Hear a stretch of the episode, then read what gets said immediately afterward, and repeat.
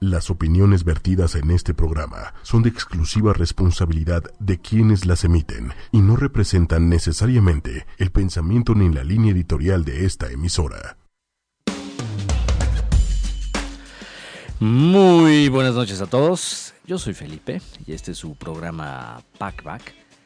Y en esta ocasión tenemos una invitada de honor porque es eh, van a ver que después de este programa pues va a ser como como su heroína y no me refiero a la droga sino eh, es un ejemplo a seguir este porque justamente pues ha hecho hazañas que, que varios de nosotros eh, querríamos hacer o, que varios de nosotros tal vez hemos empezado pero no con la magnitud que lo ha, ella- que lo ha hecho ella Eh, y pues les digo es una persona que, que realmente le van a tener envidia de la buena porque es una persona muy valiente y una persona que, que realmente entiende y ejecuta el sentido de libertad.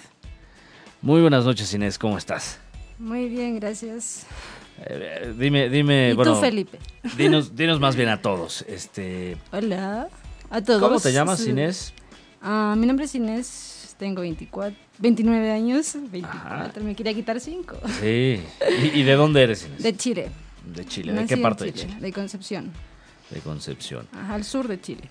Y, y bueno, para darles un poquito de, de background, como dicen los gringos, pues ella ha estado viajando dos años seguidos por el continente americano eh, con base en puros rides o puros aventones, como decimos aquí en México, y couchsurfing y, y, y, pues ahora sí que sin gastar dinero, ¿es correcto? Claro, de la manera más económica que puedo. Lo máximo que, que trato de, o sea, en realidad lo único que trato de gastar dinero es en comida o pagar para entradas para el Parque Nacional, naturales o para algún tipo de museo si quiero ir, alguna caminata, alguna cosa así. Dos años completos viajando, imagínense lo que es Sí. esto. Y sobre todo que, que no ha gastado mucho. Claro. ¿Y has trabajado en esos dos años este, que has estado por todo el continente?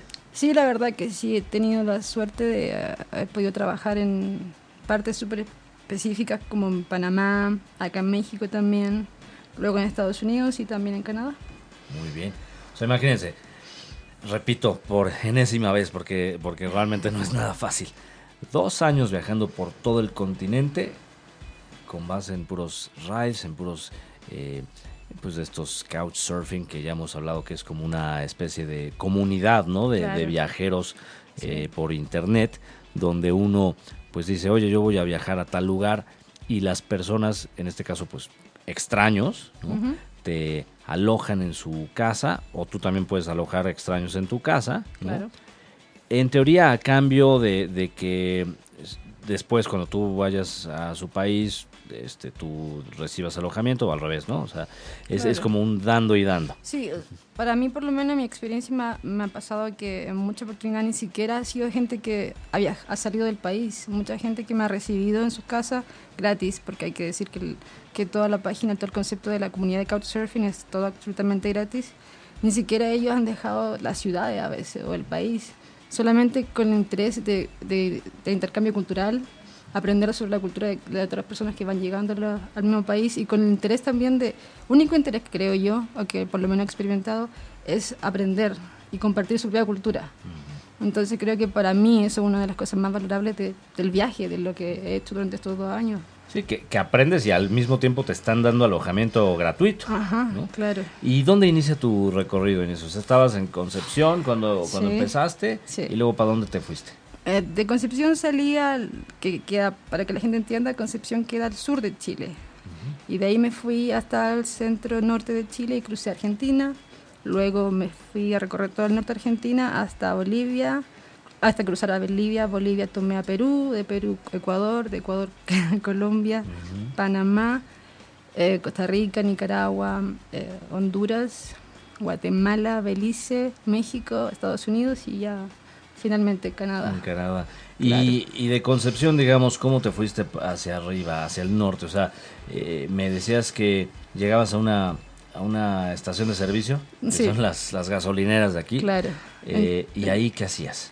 Claro, por ejemplo, eh, En Concepción es súper fácil como salir de la ciudad e irse a la carretera principal, que, que recorre todo Chile, de hecho. Entonces yo me fui hasta la um, gasolinera, como le dicen ustedes acá, y ahí esperé, que fue súper corto el tiempo, eh, levanté mi dedito y esperé a que alguien me llevara y me llevaron desde ahí directo hasta Santiago. Oye, y, y por Y ejemplo, cuando, eh, ¿por qué decidiste hacer esto? Así, vamos a hacer un paso, un paso Claro. atrás, ¿no? Este, sea- ¿Cómo decides? Oye, ¿sabes qué? Quiero viajar, o sea, ¿tenías más o menos pensado el tiempo o nada más dijiste, pues hoy me salgo de mi casa y a ver qué pasa? La verdad, lo más curioso es que yo pensé que me iba a demorar seis meses, pero como ya tú sabes, llevo dos años, eh, lo cual es súper loco porque no pensé que me iba a tomar tanto tiempo recorrer todo el continente. No lo dimensioné, porque para serte honesto, o sea, honesta, cuando salí de Chile dije, ya, son unos cuantos países, llegar arriba no me demoro nada, pero en cada país hay tantas cosas que ver, es una cosa increíble, hasta en el país más pequeño hay tantas cosas que ver y que aprender sobre historia, sobre cultura, naturaleza, un montón de cosas so- inclusive socialmente, que yo no tenía idea y todas esas cosas las aprendí. Entonces, para mí fue eh, una de las razones principales por las que yo comencé a viajar, fue con el interés de aprender realmente la historia y, ver con mis propios ojos mm, la naturaleza de cada lugar.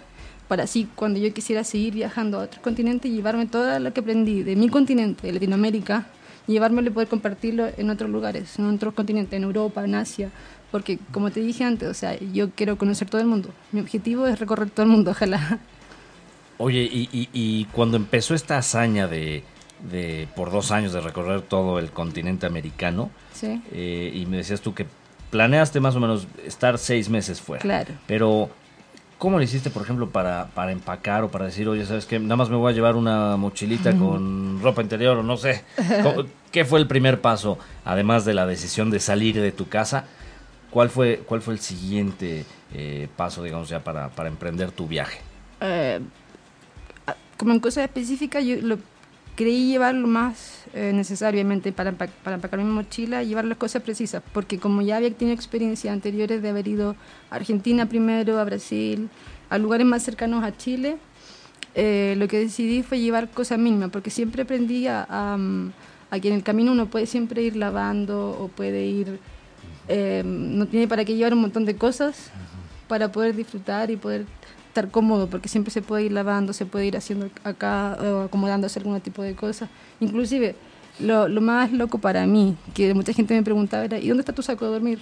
Y yo siempre decía, no lo necesito, porque yo sé que voy a encontrar a alguien bueno en el camino que me va a ofrecer, si no su cama o si no es un sillón, algún lugar donde yo pueda, inclusive he dormido hasta en el suelo de, de casa, pero siempre hay alguien que te ofrece una cobija o algo para que te puedas eh, tapar. Entonces, como lo que siempre te dije anterior, cuando recién nos conocimos, fue que para mí viajar significaba mucho, sobre todo en nuestro continente, porque siempre escuchamos cosas tan malas sobre Sudamérica, Latinoamérica en general, Centroamérica, México todo. Siempre escuchamos lo peor. Siempre la noticia, todo es malo, todo es malo. Yo quería, una de mis razones para viajar fue demostrarle a toda la gente que, eh, que se puede viajar y que hay gente buena en el mundo. Y que no, hay, no es unas pocas personas, sino que hay mucha gente buena que está dispuesta a ser generoso contigo, a ayudarte en el camino, sin ningún interés a cambio. O sea, no quieren esperar nada de ti, más que solamente compartir un poco de su tiempo, un poco de su historia, un poco de su cultura. Para mí eso fue una de las razones principales. Yo quería mun- a toda la gente que yo siendo mujer y viajando sola, que yo realmente podría, se podía encontrar gente buena en el mundo y que la existe. O sea, y soy creo uno de los tantos ejemplos porque gracias a todo el viaje que he hecho he conocido mucha otra gente que también es así. O sea, que le ha pasado lo mismo. Han conocido mucha gente buena, la han ayudado sin- con ningún interés. Entonces, una de las razones, pero también aparte de aprender por mí misma la cultura de todos los otros países de Latinoamérica, fue eso. Dar, dar a conocer y demostrar que hay gente buena en el mundo. Muy bien. Y entonces, ibas con tu, con tu mochila, digamos, con cosas básicas y con la ilusión de conocer y de compartir con otras personas del mundo. Claro. Y eh, me decías tú hace rato una frase muy interesante, este, muy buena que hasta te la, te la copiaron y la pusieron en el zapato. ¿Cómo, Claro. ¿Cuál era esta frase? Eh, de hecho, la tengo tatuada en mi brazo. Ah, mira. Dice ten fe y la otra es eh, no olvides soñar, que igual también la tengo tatuada en mi brazo. Y las buenas vibras. Yo siempre hablo a la gente cuando las conoce, las conozco, me preguntan, pero ¿cómo te atreves a salir así a la calle, sola, eh, pedir ride? Y les digo, yo siempre creo que hay que pensar que la, te van a pasar cosas buenas, andar con buena vibra, con buena energía, porque cuando uno anda por la vida pensando bien y con buena, con buena energía, atrae buena gente, atrae buena energía. Y yo, como te digo, o sea, estos dos años que lo hice todo recorriendo, casi todo el, bueno, de todo el continente lo recorrí haciendo, eh, pidiendo ride, en ningún momento me pasó algo malo, o sea, al contrario, siempre me crucé con gente buena, generosa, que me quiso ayudar, que me recibió en sus hogares, que me dio de comer, inclusive en algunos países me dieron hasta dinero, como para ayudarme como la causa de, de seguir viajando. ¿Y nunca te pasó nada malo entonces? ¿No te robaron alguna...? Jamás me robaron, jamás. De repente se me quedaban cosas, pero porque salía apurada a pedir ride. pero era por olvido tuyo que... Claro, nunca fue que me robaran nada, al contrario, la gente me regalaba cosas. Ahí tuve que dejar, inclusive hay una foto que me regaló un chico en Colombia, en Armenia, me regaló una foto gigante. Él era fotógrafo, me pidió en su casa, me regaló una foto y no la pude traer porque en el avión no me permitía, porque tomé un vuelo barato, obviamente, para poder irme de Colombia a Panamá eh, tuve que dejarla en Medellín porque no podía llevármela conmigo. Y como siempre hayan cosas, hay gente que me regalaba peluches, niños que de repente me decían, no, quiero darte esto. Y yo era como, bueno, ¿qué le voy a decir que no? O sea, mi mochila los dos años creció el doble su tamaño por los regalos que la gente me daba también. Y yo creo que una de las cosas que, que, igual siempre, que tú me preguntaste recién, hace un poquito atrás, me dijiste que, que, que fue lo esencial que llevé en mi mochila que, eh, bueno, la mayoría de la gente conoce, si es que conoce el mate, la hierba mate, la conoce por Argentina. Pero resulta que en Chile, en el sur de Chile, es algo súper popular también. Entonces yo en todos los países que iba, llevaba siempre mi termo y mi, y mi, y mi mate. Y en todos los países traté de buscar y mucha, mucha gente que igual se sintió como súper interesada empezaron a tomar mate gracias a que compartí esa pequeña parte de mi cultura, la compartí con otras personas de otras partes del lugares. Oye, y entonces Empezaste en el, sur de Chile, fuiste pidiendo ride, llegaste hasta Colombia, de ahí te fuiste en, avión, porque está la selva del Darién, no se puede cruzar. Inclusive ustedes podrían ir por toda la, carretera panamericana que llega, digamos, de la Patagonia hasta... En teoría llegaría hasta Canadá, pero está la selva donde también están las FARC, que ahorita está un poquito más controlada la situación, pero bueno, no puedes cruzar, ¿no? Entonces te fuiste en avión, llegas a Panamá, y de ahí seguiste pidiendo en las estaciones de, bueno, en las, en las gasolineras, como les decimos nosotros, seguiste pidiendo ride ahí. Ajá, sí. ese, es tu sistema. Llegas a la gasolinera, pides ride. ¿A quién le pides ride? Casi siempre camioneros. Para mí los camioneros son, si me pudieras una, una, una playera que dijera I love trucks, yo me la haría porque los camioneros me han salvado y me han ayudado un montón siempre en el camino. O sea, son tienes que tener en cuenta que un auto va siempre a un destino, pero siempre va a parar. Pero en cambio los camioneros tienen que sí o sí recorrer distancias largas. Nunca son distancias de una o dos horas, siempre son distancias de 10, 6 horas, sobre todo en, países tan grandes como México. Una vez un caballero, nosotros decimos caballero en Chile, un señor me llevó desde acá de Ciudad de México hasta Mérida. Imagínate cuánto el viaje. kilómetros, miles de kilómetros. Me llevó directo hasta allá. Y ahí él súper generoso, me paramos en la noche compartía, por casi todos los camiones, la gente tiene ese mal concepto sobre los camioneros, de que te van a violar o te van a hacer algún daño, son, no sé, casi todo, por decirlo menos, son violadores, o que son algo así, al contrario, siempre buena experiencia, inclusive ellos me decían, si no sientes confianza en quedarte dentro del camión y dormir en la silla, te puedes quedar, te, quedas afuera en la, en gasolinería, como dicen ustedes, y después de la mañana te despierto y te vuelves al camión. Y siempre me ofrecían comida, agua, jugo. Nunca te cobraron nada. Nada, jamás, jamás. En ninguno de los países. Pero para mí siempre trato de buscar camioneros, porque como te digo, o sea, son los que recorren distancia más larga y sí o sí tienen que llegar a su destino. Aunque van un poquito más lentos, ¿no? Por la claro, del, camión, pero... Y por el peso de la carga que llevan también. Sí, va más lento, pero yo me siento mucho más segura con un camionero que con un auto, por ejemplo. Oye, por ejemplo, entonces digamos, llegas a, Panamá, sigues ahí con, los rides de los camioneros, llegas a alguna ciudad, eh, o sea, ¿en qué momento eh, decides establecerte ya en, alguna ciudad en específico? en Panamá me pasó que por cosa del destino llegué, yo me fui a quedar de hecho a hacer un voluntariado a Panamá y la persona que estaba a cargo del voluntariado justo necesitaba un chef, alguien que le cocinara. Y al final yo le dije, sí, claro, yo soy chef, porque esa es mi profesión, eso es lo que estudié. Y le dije, yo soy chef. Y me dijo, ah, entonces podríamos hacer un trato. Yo te pago esta cantidad de dinero y tú trabajas por un mes y a cambio te doy el hospedaje gratis y la comida, lo que cocines la bolsa y el desayuno son para ti. Y yo así como, ok. Para que vean que hay que estudiar para ser chefs porque es muy útil. Claro. Y, entonces, así es este, digamos, eh, intercambio, bueno, eh, trabajabas, este, y, y, en qué momento decías, bueno, ya tuve suficiente tiempo en esta ciudad, voy a seguir. Me pasa que hay mucha gente que cuando viaja sienten como ese, esa, nostalgia, esa necesidad de volver a sus hogares. A mí me pasa al contrario. Aprendí a desarrollar el desapego. Entonces, para mí, pasar más de un mes en un lugar empieza a ser como ya un poco. no sé cómo explicar el sentimiento, pero como que quiero seguir avanzando. sobre todo cuando ya estaba en un lugar como Panamá, que es muy distinto a Chile o a Sudamérica en general, donde cambia todo en naturaleza, en cuanto a cultura, comidas, todo. Eh, yo dije, ya necesito seguir recorriendo, sobre todo todo lo que es Centroamérica, que hay mucha belleza natural y muchos lugares que yo jamás había escuchado, que, que dije, ya tengo que conocerlos, porque obviamente con el roce que uno tiene con la gente, le empiezan a decir, oh, tienes que ir para acá, tienes que ir para allá. Y esa sensación de, de los consejos, la sensación que me produce era como, tengo que seguir, tengo que seguir, tengo que seguir. Entonces a ese punto ya dije, ahorré un poquito de dinero trabajando, sigo y sigo. ¿Y había algo que sí te diera miedo? Que me diera miedo. Ah, qué buena pregunta. Mm, creo que en algún punto sentí quizá miedo de, de, no tener la posibilidad de seguir haciendo, de, de seguir viajando por causa del dinero pero siempre hubo algo que siempre tuve la oportunidad de trabajar o tuve, la, como te dije antes, gente que era súper generosa que me decía, no te preocupes, aquí tienes tu reserva, si necesitas algo, aquí te vamos a ayudar, te podemos ayudar con su trabajo, lo que sea. Nunca tuve un miedo grande así como de, de, estar asustada porque me fuera a pasar algo, no. Al contrario, me sentía como con más energía de demostrar que sí se podía, que sí puedo seguir viajando. Oye, y, en ese en ese inter, ¿te comunicabas con tus amigos y familiares o cómo le hacías?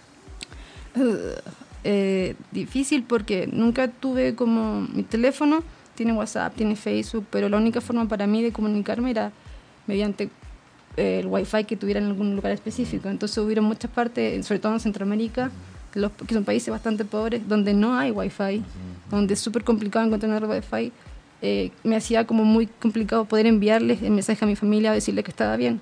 Y a veces cuando sí tenía, lo que, lo que era más fácil para mí era poner, estoy en Panamá, estoy bien, está todo bien. O enviarle un mensaje a mi hermana y decirle, estoy bien, darle a la gente que estoy bien. Pero, pero sí, porque tampoco, otra parte creo que el desapego para mí era no estar pensando todo el tiempo en lo que tenía atrás o de dónde venía. Creo que eso igual es importante si uno quiere viajar, sentir con un poco más de libertad. Sí, claro. Sí, claro. Que por cierto, este hay una aplicación que se puede bajar que se llama Free Wi-Fi o Wi-Fi Fox, también es otra, que te identifica, eh, de acuerdo a la ubicación en la que estés, te identifica cuáles son los sitios y las claves de, de, Wi-Fi gratuitas, ¿no? Este, las más cercanas.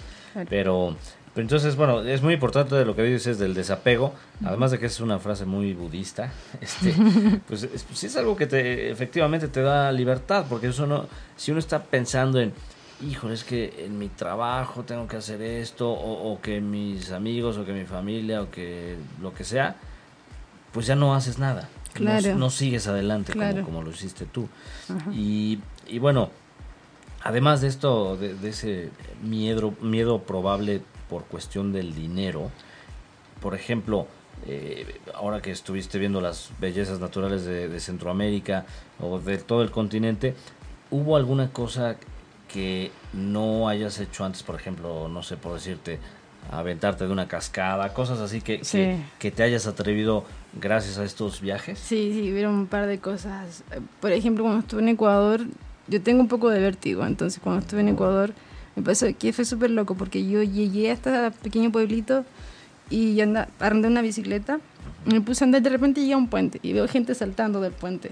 Y dije, wow, qué miedo, yo nunca haría eso porque el vértigo que te diría. Y después dije, ¿y qué pasa si lo intento? Si yo lo estar haciendo, ¿por qué no lo puedo hacer yo? Y dije, ya, ok. Fui a preguntar, compré el, como sea, el ticket, qué sé yo. Y me lancé. Y fue una de las experiencias, yo creo, más liberadoras también porque sentí como el, la, la euforia que se siente fue súper súper fuerte. Pero, pero ese, ese fue, es un ejemplo, otro ejemplo de haber eh, tomaba la bicicleta esa, la carretera de la muerte, que igual es como Mm, súper Bolivia. peligrosa, sí. En Bolivia. am, cosa que yo siempre andaba en bicicleta, pero nunca como en tan, a- tan a- en, de esas grandes alturas como las que hay en. Bolivia, que son Sí. tremendas, y sobre todo los acantilados increíbles que hay allá. Y hubieron, por lo mismo, porque siempre tuve como ese poco de vértigo, pero ahí con viajando ya pude como desafiar esos, esos miedos que tenía o esas trancas y, y lo logré gracias al viaje también porque no nunca me esperé hacerlo realmente. Y en algún momento pensaste, oye, si me pasa algo, ¿cómo le digo a mi familia? que este, La verdad no, porque no, como te digo, o sea, no me paso tiempo, mi día no lo paso pensando en, en lo que dejé atrás o lo que mi familia, trato de pensar en lo que viene adelante, no lo que viene atrás, lo que, lo que estuvo atrás. Trato de pensar en lo- el siguiente paso, lo que voy a hacer paso. después, al día siguiente, no es lo que no en el pasado. Y entonces, eh, digamos, ya llegaste a, a- a Panamá, seguiste por todo Centroamérica. Eh, en algún momento de esas, de esas fronteras que cruzaste, ¿hubo complicaciones de que te dijeran, oye, te faltan ciertos papeles o te falta la vacuna este, de la fiebre amarilla, por decirte? ¿Hubo algo que, que, que hubiera eh, complicado este, tu trayectoria en, en cuestión de, de- de documentos legales o cualquier situación? La verdad no, porque por ejemplo la vacuna ah, contra la fiebre amarilla la tomé por si acaso, pero en ningún país de hecho me la pidieron, al contrario, no hubo ningún problema con eso. Lo que sí me tocó experimentar cuando estuve en la frontera de mm, Costa Rica para Nicaragua fue haber visto a los cubanos. ¿Te acuerdas que uno hace como un año y medio atrás, un poco más, hubo todo este problema con los cubanos que no los dejaban atravesar para que llegaran a Estados Unidos? Ahí tuve complicaciones, pero no por, mis papeles o por mi visa, nada, sino que era porque hubo protesta y había gente durmiendo afuera y no te dejaban atravesar eh, la frontera. Pero más allá de eso, en ningún momento tuve problemas con documentos ni nada. Al contrario, siempre fue súper expedito mi viaje por la frontera. Y digamos de Estados Unidos hacia, perdón, de México hacia Estados Unidos, bueno, en ese entonces digo, no está el señor Trump, ¿no? Este, No, no estaba. supongo que ahorita tal vez sea un poco más complicado de cierta forma, eh, pero digamos ya, ya en los países más desarrollados, y, y lo digo en términos de, de, pues, de dinero que hay en esos países, no Claro. por otra cuestión, eh, era más complicado o más difícil eh, encontrar, por ejemplo, que un camionero te llevara o que, que el transporte fuera, además de que es más costoso, pero que fuera un poco más complicado conseguir transporte. Sí, o sea, llegar a la frontera de México con Estados Unidos no fue problema y tampoco tuve problema en cruzar. Sí nos demoramos bastante porque la fila siempre es enorme, pero, pero ya estando en Estados Unidos, eh, en esa frontera en específico sí. Y es más que nada por el tema de la discriminación que hay contra los latinos en general y el racismo que hay. Justo yo esa vez viajé con un amigo estadounidense, pero él es negro. Entonces tuvimos problemas, no tuvimos problemas, pero sí nos costó mucho que nos llevaran. Pero al final de cuentas igual nos llevaron. No fue un problema de... nos costó más de lo normal, que era siempre media hora, 45 minutos. Pero esta vez nos costó un par de horas. Pero nos llevaron al final. No fue como un gran problema. O sea, Pero es- normalmente, perdón que te interrumpa, pero normalmente te toma eh, 30, 45 minutos lo conseguir máximo. un ride. De repente ni siquiera dos minutos más, Y, si- y sin pagar. Y sin pagar. Hay veces que uno pide el taxi y de todos modos te toma 45 minutos y, y- pagando, ¿no? Claro, Este, no al contrario. Eh, Eso es lo que yo creo que va, no sé si la buena suerte o en que la gente está dispuesta siempre a ayudarte, pero lo máximo que tenía que esperar sola han sido 40 minutos. Y siempre es 10, 15, 20 minutos lo, normal, dentro de lo normal. Han habido ocasiones en las que la primera vez que levanto el dedo alguien para, pero, pero por lo general se espera 10, 15 minutos. Ya cuando pasa la hora ya me preocupo, pero ha sido una o dos veces, sí, claro. pero más de eso no. Y, y estas estaciones de servicio o gasolineras, eh, ¿eliges algún tipo de gasolina en particular o, o- o tratas de que sea en una zona de mucho tráfico o la prima que llegues o cómo? Es que muchas veces depende, porque por ejemplo, en algunas partes yo le pregunto a los camioneros, antes de que ellos lleguen a su destino, les digo, ¿dónde sería bueno para yo seguir pidiendo ride? ¿Dónde debería dejarme usted? Ellos me preguntan primero a mí, yo digo, yo no conozco el país o no conozco la zona, entonces si usted me da un consejo, yo le hago caso a usted. Y ahí ellos me dicen, sí, que deberías pararte en esta gasolinera y hacer ride aquí para para el siguiente lugar o acá y ellos siempre te dan consejos. Por eso me gusta mucho viajar con camioneros, porque aparte de que son súper generosos, siempre tienen, ellos conocen la ruta súper bien. Entonces son los mejores para darte eh, datos y buenos tips para seguir viajando. Y de los países que, que conoces, porque pues, ya conoces todo el continente. Sí. Ah, por cierto, ¿fuiste a las Guyanas? Eh, No, no he hecho ninguna de las islas del, del continente, ninguna. Fui a algunas pequeñas islas en, en Panamá, en, en Honduras, en Belice. y digamos, de, de- o sea, la parte de Venezuela, por ahí, por ese lado, digamos, este... En Aruba y esa parte no. No, no. Ok, este, bueno, eh, de lo que conoces, ¿qué es lo que, cuál es el país que más te ha gustado? Uy. Y digo, no tienes que decir México porque, porque estemos en México, ¿no? Es curiosidad para, igual, igual hay alguien que, que nos escuche y, y después de, de que nos des tu opinión diga, ah, bueno, pues puedo ir a ese país, ¿no? Claro. En mi opinión personal, para mí Colombia es uno de los países que sí o sí ten- a la gente tiene que ir a conocer. Porque, sobre todo porque hay tan- tanta mala fama sobre Colombia, siendo un lugar peligroso, que la gente es mala, qué sé yo, andan traficando siempre. En mi experiencia fue uno de los países de naturaleza más hermosos y más eh, diversificados de todos. O sea, tienen dos tipos de selvas distintas, tienen lagos por todos lados, las montañas son de colores distintos, la carretera cuando uno la, la- la recorre se marav- maravilla con tanta naturaleza increíble. Las playas tienen Pacífico y Caribe, o sea, hay, hay un montón de cosas que ver. La Sierra Nevada que tienen en Colombia. Para mí uno de los primeros lugares que yo dije, wow, estoy como en el paraíso, fue, fue ahí en Colombia, cuando fui al Tayrona, cuando fui a Santa Marta. Todos esos lugares de, del más, inclusive más arriba, llegando al Pailón de Azúcar, creo que era el nombre. Llegando como al Caribe, Caribe, así, cuando ya la arena era blanca. Ahí yo dije, wow, este es como uno de los- Nunca se me olvidó la sensación que tuve de como de emoción, de emoción, de, de la, de lo maravillosa que, de lo que estaba viendo, la naturaleza. Era, me emocioné por, por, por lo precioso de lo que estaba viviendo y, y cómo había llegado hasta ahí. Pero, pero sí, Colombia, y porque la gente fue súper generosa conmigo. O sea, la experiencia que yo tuve en Colombia, gente inclusive me pedía que no hiciera ride y me daba dinero. Hubo otras personas que me pagaron los pasajes de bus para que yo no siguiera haciendo ride. Me decían, no, te vamos a comprar almuerzo y te vamos a pagar el pasaje para que no sigas pidiendo ride porque nos preocupa que te pase algo. Yo así como, "Eh, no, si va a estar todo bien, estoy acostumbrada. Y inclusive una señora que, mm, mamá de un couchsurfer, eh, ella me dijo, yo quiero que tú vayas a conocer el Tayrona y quiero que darte el regalo de, de- de que sea un regalo mío. Yo como colombiana quiero que tú vayas a conocer el Tayrona, que yo creo que es uno de los mejores lugares de, de Colombia. Y me regaló como 50 dólares, una cosa así. Me dijo, yo quiero que tú vayas, aquí, este es mi regalo.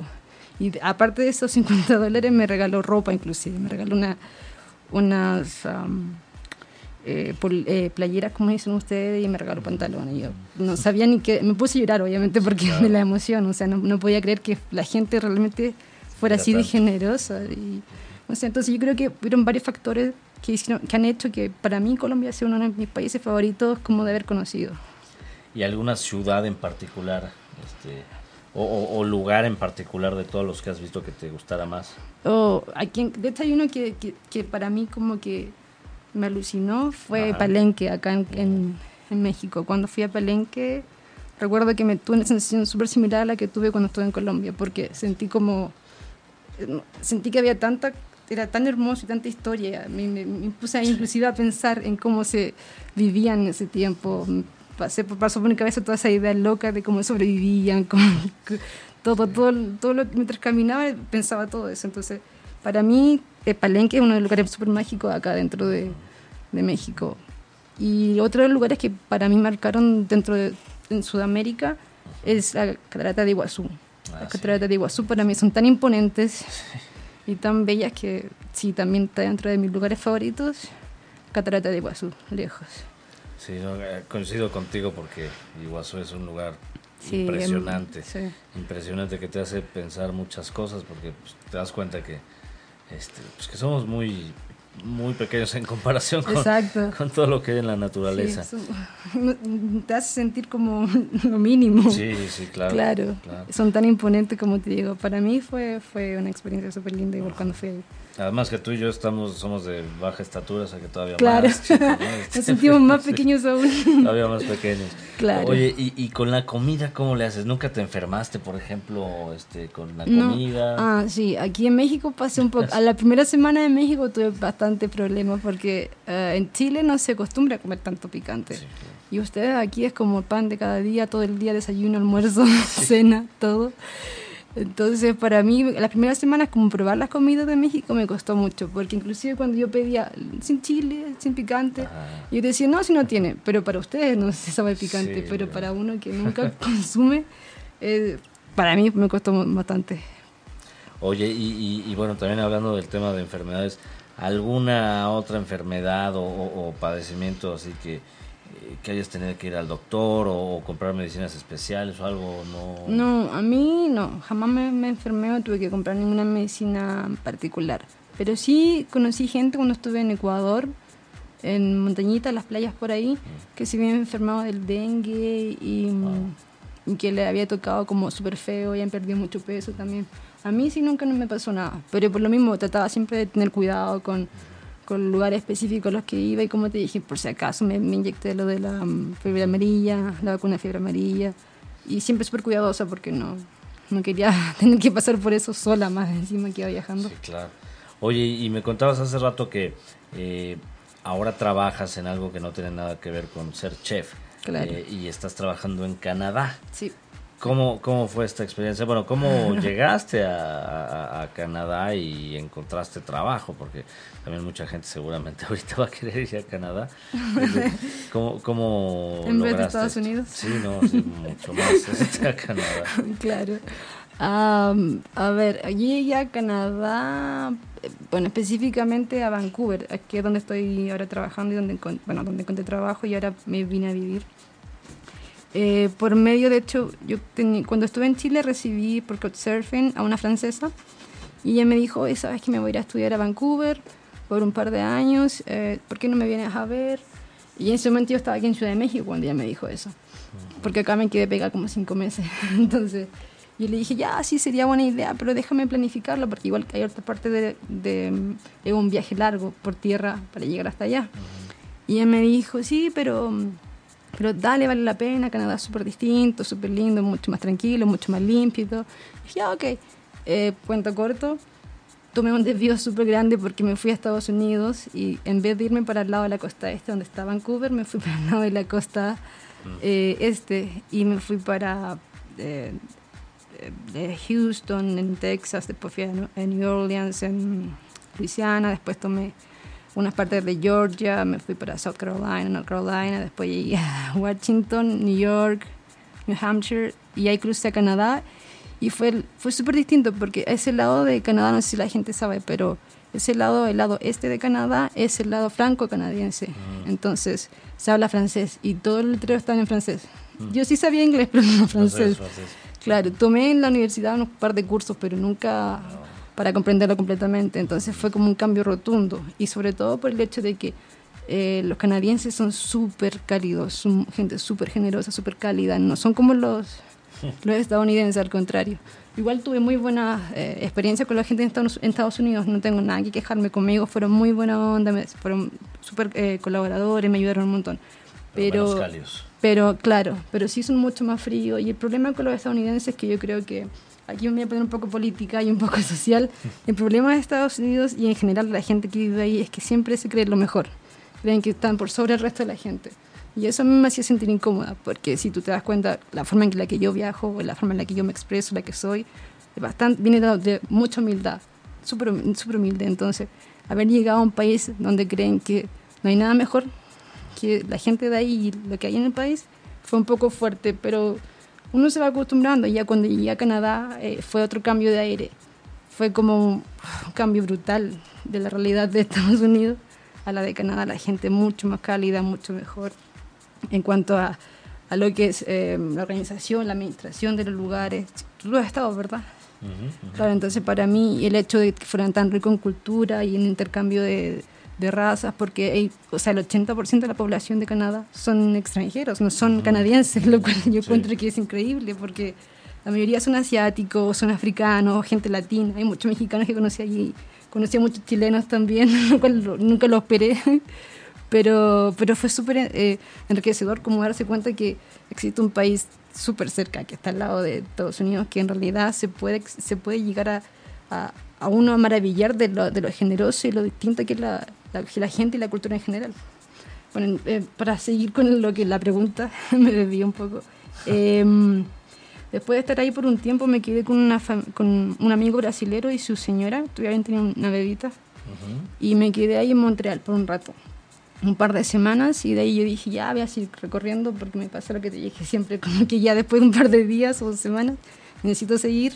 Y fui a Toronto y ahí fui a las cataratas del Niágara, que están súper cerca. Y ya de ahí me fui a Vancouver, que es donde te estoy trabajando ahora. Y la, la forma más... Eh, fue súper loco porque llegar a trabajar en Vancouver fue simplemente por alguien que me invitó a una cena en donde conocí el que es ahora mi, mi jefe. Claro, él, él también es un viajero y es como un alma súper libre, viaja por, o sea, perdón, eh, trabaja por temporadas. Por ejemplo, trabaja ahora de abril hasta julio y después se va a viajar por esos dos o tres meses y llega en septiembre y empieza a trabajar de septiembre hasta fin de año y después se va a viajar, de enero hasta marzo. Entonces él me dijo, empezamos a conversar y me dijo, yo fui a Chile hace como 15 años, fui a Sudamérica, bla, bla. Y llegamos al punto de lo que te dije, que uno de los países que más le asombró a él fue Colombia, por la gente, por la generosidad, por, por lo rica de la cultura, lo, la naturaleza. Y, y, empezamos a conversar y yo le dije que, mm, que me parecía súper interesante cómo él vivía y que, que, tuviéramos que pensar que era una persona que, porque él tiene 50 y algo, y pensar que alguien de, su edad tuviera con la misma visión mía de la vida, me parecía súper inspirador, porque dije, wow, si yo lo estoy haciendo ahora, quizás hasta esa edad puede seguir haciéndolo. y él me preguntó qué iba a hacer yo en, ese, como en corto plazo, en el próximo mes. Yo le dije que si quería intentar encontrar trabajo en, en Canadá porque me había gustado mucho, o sea, como te dije, el, tema de la conciencia ambiental sobre todo es algo súper importante que la gente no tiene en cuenta. O sea, todos estos lugares naturales que vemos, la gente de repente olvida que, que toda la basura que tiramos sin pensar en la calle, sin tener en cuenta eso, todo lo que estamos contaminando.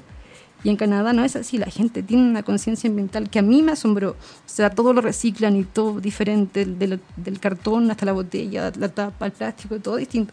Y a mí eso como que me, me pareció súper enriquecedor y yo dije, ya aquí me gustaría trabajar y quizás quedarme. Para ser honesto, como que no había pensado en un lugar como establecerme, pero sí encontré en Canadá como los, por lo menos los requisitos que, que te puedo decir que, que, me parecen como adecuados para poder vivir un poco más a largo plazo. Entonces él me dijo, mira, si tú quieres, yo tengo, yo trabajo en los yates, lo cual es, yo dije, yates, ok. me dijo, yo soy un freelancer, soy independiente, trabajo de forma independiente en los yates. Y dije, ya, pero ¿qué haces de los yates? Y me dijo, no, yo lo hago, hago, mantención, reparación de los yates, casi todo tiene que ver con, con, la, con lijarlo, la parte de la madera de los yates, lijarlos y después eh, limpiarlos y barnizarlos. Y dije, ay, qué interesante. Y me dijo, lo mejor de mi trabajo es que no tengo horario, que yo me manejo los horarios y que estoy siempre frente al mar, porque siempre hay que trabajar en los puertos, y Vancouver tiene un montón de puertos. Y él me dijo, si tú quieres trabajar conmigo, bienvenida, voy a pagar con este tanto dinero y, y, el tiempo que tú quieras, lo que tú quieras trabajar, yo te lo puedo ayudar. Porque yo creo que en parte fue porque él se sintió reflejado, o sea, vio como en mí lo que él fue 20 años atrás. Y, y, entonces, por ejemplo, tienes un horario así como que de tal a tal hora y de lunes a viernes, o sea, sí tienes ya una rutina, digamos. Sí, sí, claro. Este, pero con la salvedad de que, bueno, eh, puedes estar tal vez en eh, en, distintos puertos dentro de Vancouver. Exacto, sí. Porque, por ejemplo, entramos a trabajar casi todos los días de 7 y media hasta 4 de la tarde. Y con una hora de, con media hora o una hora de, de, break para colación. Y um, ustedes le dicen colación, ¿no? Eh, comida, ¿sabes? almuerzo. Con ese, esa media hora, hora de, de almuerzo. Y um, trabajo de lunes a viernes o de lunes a sábado, dependiendo qué tanto trabajo haya. Pero casi todo el tiempo hay un montón de trabajo. Y a mí me conviene porque me pagan por hora. Entonces, obviamente, si hay que trabajar los sábados, yo trabajo feliz. Y claro, me lleva, él, él siempre me dice, aquí ir a este puerto, a, no sé, al, um, al Vancouver Royal Port, o de repente aquí ir a este otro, o inclusive me ha tocado ir afuera de, de la ciudad de Vancouver y a trabajar a los otros puertos que están como en las cercanías. ¿Y no te pidió documentación ni nada para trabajar con él? O sea, era más fácil No, bueno, vete para trabajar. no, no, nada. Inclusive lo que te comentaba antes, trabajé en Estados Unidos también, en un restaurante italiano, sin documentos tampoco, por un mes y medio, no me pidieron nada. Porque en parte hay mucha gente en, en Estados Unidos que, que contrata como en negro porque se ahorran los impuestos. Sí. No tienen que pagar impuestos, entonces te pagan en efectivo y se, se ahorran un montón ellos también. Oye, por ejemplo, lo- digo, si no es discreción, No. eh, de, de lo que de lo que percibes en Canadá es suficiente para, para vivir bien, o sea, no tienes problemas. Sí, sí, sí, por supuesto. Porque, por ejemplo, ahora me, eh, me pagan 18 dólares la hora. Si tú lo piensas, si trabajo 8, horas son 150 y algo dólares, 156 creo. Y por semana estaría haciendo alrededor de eh, 600, 700 dólares. Y al mes estaría haciendo 3.000, 4.000 dólares. Y, y inclusive hay, hay- hay semanas que trabajo un poco más. Y el, el costo de vida, lo que es increíble, que me parece súper, lo que cuando yo llegué me di cuenta, es que el costo de vida no es distinto, ni es, ni es más caro que el de acá. Por ejemplo, las frutas son muy baratas allá.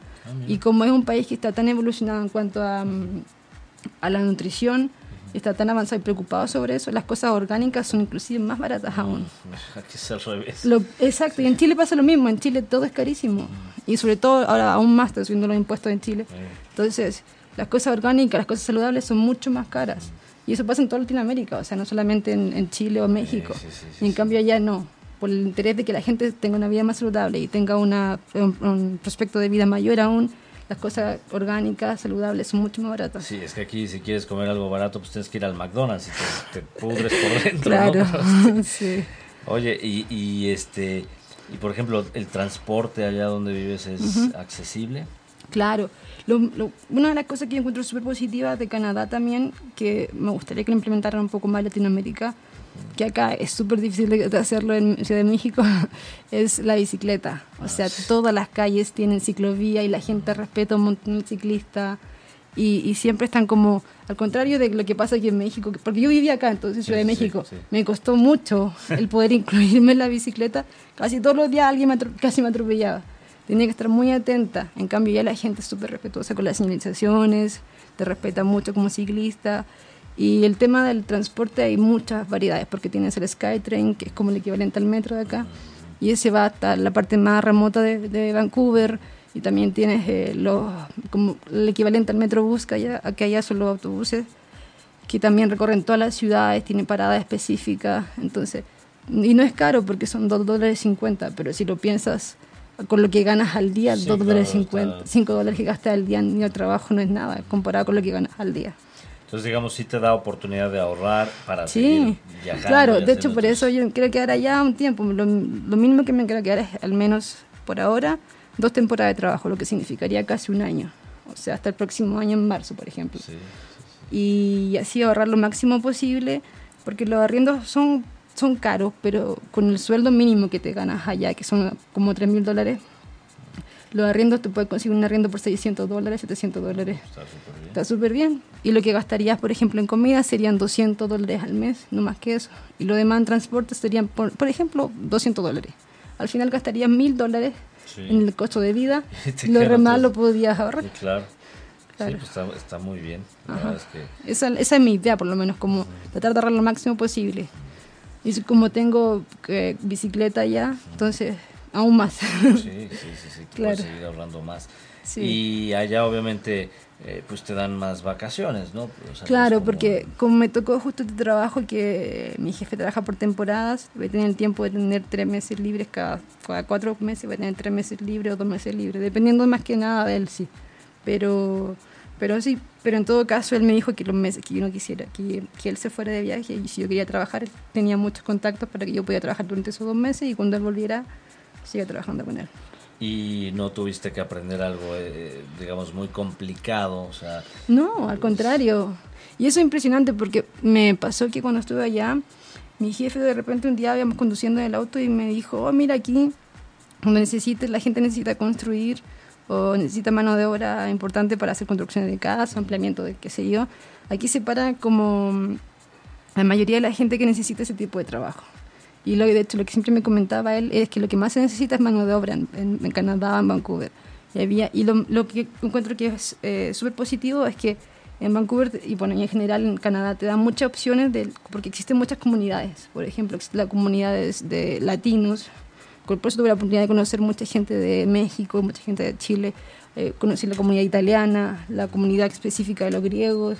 Y así fui conociendo gente porque hay muchas comunidades distintas. Y como para sentirse más en casa, la gente va a estos lugares, como comparte con la gente. Y así también hay mucha gente que yo, inclusive tuve una experiencia súper loca. Conocí a una señora mexicana en el ascensor de la casa de mi, del departamento donde vive la, la novia de mi jefe.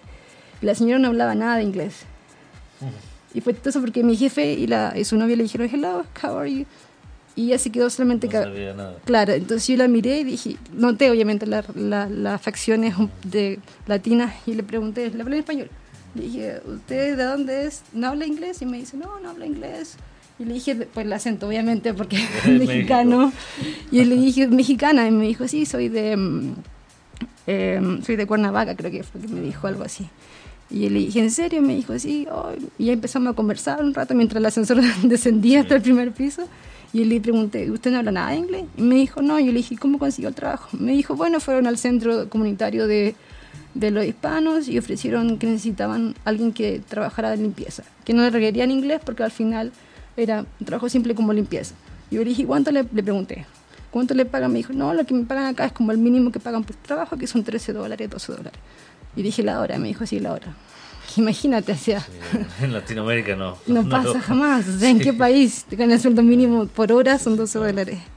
Sí, no, la verdad es que este, definitivamente es, algo muy bueno y, sobre todo que a veces uno no, pues no se da la oportunidad de conocer o de irse a otro país por, por miedo justamente claro, y pues puedes encontrar tal vez algo eh, mucho mejor o por lo menos donde estés más a gusto, ¿no? Y, donde tal vez tengas menos caos que, en otros lugares como en Latinoamérica, ¿no? Y, pues Mucha mejor calidad de vida también. Exacto, es lo que estaba tratando de... el término que estaba buscando, de, mejor calidad de vida, ¿no? Eh, y todo es porque, porque te atreviste. Claro. Porque un día dijiste, bueno, quiero conocer el mundo y voy a agarrar mi, mi mochila y, voy a alzar mi dedo, este, el dedo para pedir ride, no el otro dedo. Este, claro. Y, y, recorriste todo el continente. Eh, y entonces, bueno, llegaste a Canadá y después viniste a México, nada más de, eh, fui a Nueva York nuevamente, me quedé por un tiempo, pasé Navidad, Año Nuevo y después me vine a México por, mm, a pasar mi cumpleaños con mis amigos de acá. y luego me volví a Chile hace como, estuvo, no, no aguanté más tumbé en Chile.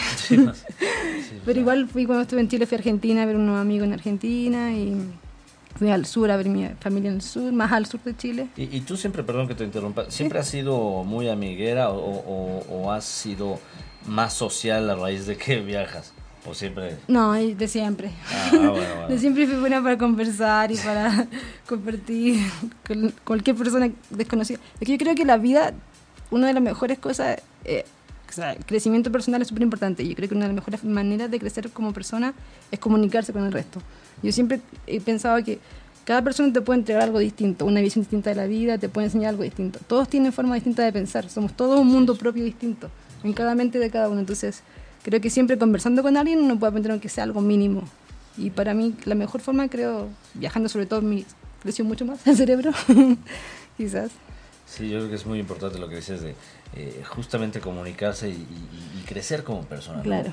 Complementar lo que ya lo que ya tienes y en vez de, llevar un bagaje o una maleta grande más bien, llevar contigo un bagaje cultural, interno, o sea, ese es el equipaje que deberíamos de llevar, ¿no?